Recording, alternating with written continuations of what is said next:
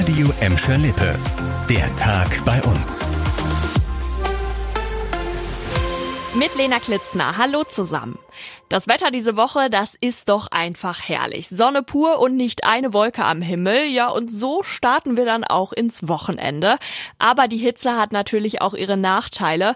Der vergangene Juli war in Gladbeck, Bottrop und Gelsenkirchen einer der trockensten der letzten 130 Jahre. Das meldet die Emscher Genossenschaft.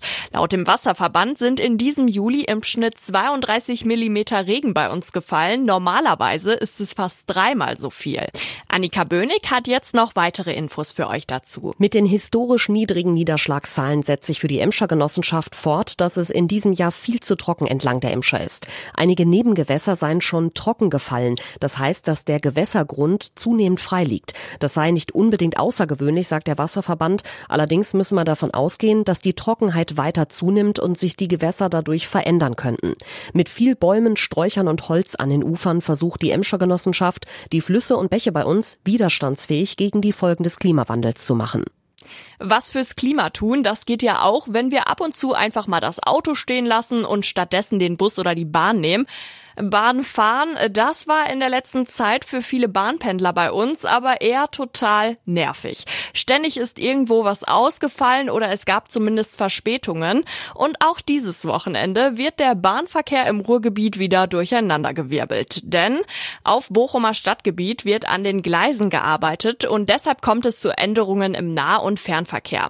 Bahnkunden bei uns, die profitieren diesmal aber ausnahmsweise davon, denn mehrere Züge werden über Gelsenkirchen umgeleitet. Dadurch halten ab heute die Regionalexpresse 1, 6 und 11 und auch mehrere Fernverkehrszüge außerplanmäßig am Gelsenkirchener Hauptbahnhof.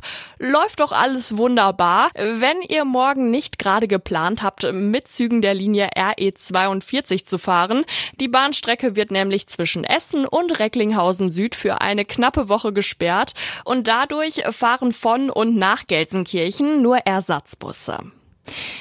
Ja, und auch für diese Nachricht hier bleiben wir bei dem Thema Bus und Bahn. Der Verkehrsverbund Rhein-Ruhr in Gelsenkirchen schlägt nämlich mit Blick auf steigende Energiekosten, Inflation und Verkehrswende Alarm. Zusammen mit drei anderen Verkehrsverbünden in NRW hat der VRR einen deutlichen Appell an Land und Bund geschickt.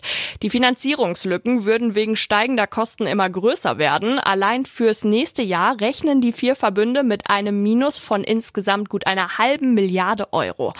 Um die internationalen Klimaziele aber zu erreichen und den Nahverkehr voranzubringen, müsste vor allem mal das Angebot vorankommen und ausgebaut werden. Dafür sei aber viel zu wenig Geld da. Gäbe es keine zusätzlichen Mittel von Land und Bund, müssten laut VRR die Fahrpreise stark erhöht werden. Ja, und das wiederum sei weder gewollt noch zielführend. Das war der Tag bei uns im Radio und als Podcast. Aktuelle Nachrichten aus Gladbeck, Bottrop und Gelsenkirchen findet ihr jederzeit auf radio und in unserer App.